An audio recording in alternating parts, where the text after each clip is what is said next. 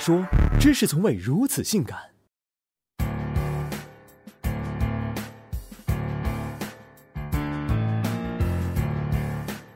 老弟，我跟你讲啊，别老是想着要当个好房东，人善被人欺。干我们这一行啊，你脾气越好，租客就越会得寸进尺。所以呢，你想办法把现在这个赶跑了之后，在招租的时候呢，要记得学会看人。太时尚的不行，花里胡哨的，一看就是交际花，天天带狐朋狗友带回家闹腾。上夜班的也不行啊，昼夜颠倒，人家睡觉他开始活动。过不了多久，别的租客就会来投诉啊。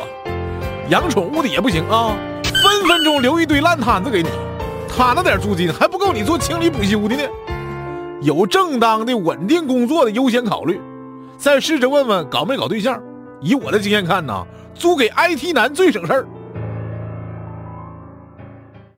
你那间我看过了，除了装修差了点家具旧了点朝北还对着大街，没啥大毛病。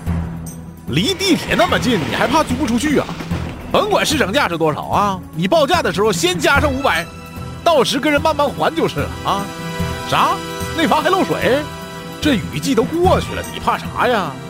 看房的时候你别提这茬，遇到较真儿的就骗他们说住进来了会换会修，把合同先签了再说嘛。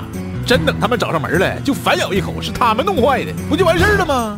你还能扣他们点租金？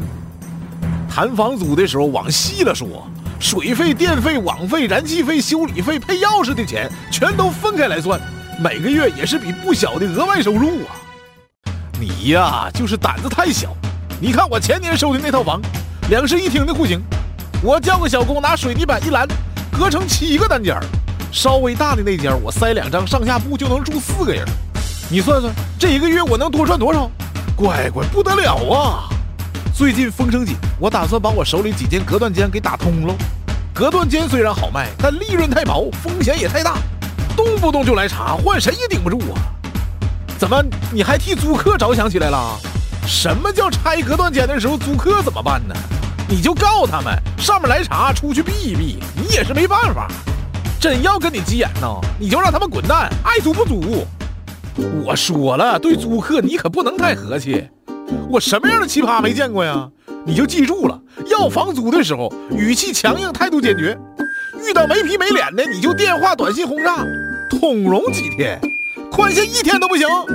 等到他们找你，多半是这个坏了，那个要修，这时候你就给他们来个人间蒸发，把他们往黑名单里一拉。嘿嘿，以后再说电话信息我没收到，最近没时间，怎么说都行。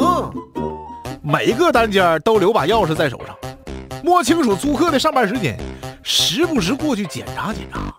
不然你怎么知道谁又把你房子弄得一团糟啊？谁又窝在你房间里搞点违法的猫腻啊？你听说了吗？前两天啊，老王那儿有个租客三个月没出门啊，结果一开门啊，猝死在里面了。这处理起来得多遭罪呀！多个心眼儿，少点麻烦啊。有的租客呢，你觉得会给你搞事情，断他水电也好。换他门锁也好，让他们赶紧搬走。合同，合同有用吗？就一张啥也没写明白的纸，他们找谁说理去？等他们一走啊，你就网上找几张好看的房间照片啊，往租房网站上一挂，过不了多久就有电话来了。什么叫虚假房源呢？咱这叫兵不厌诈，愿者上钩。哎，怎么回事？谁呀？你们想干嘛？特此提醒，今日举行献爱心活动，请老板们踊跃点个赞赏，一分两分都是爱。感谢已经打赏过的老板和正在打赏的老板。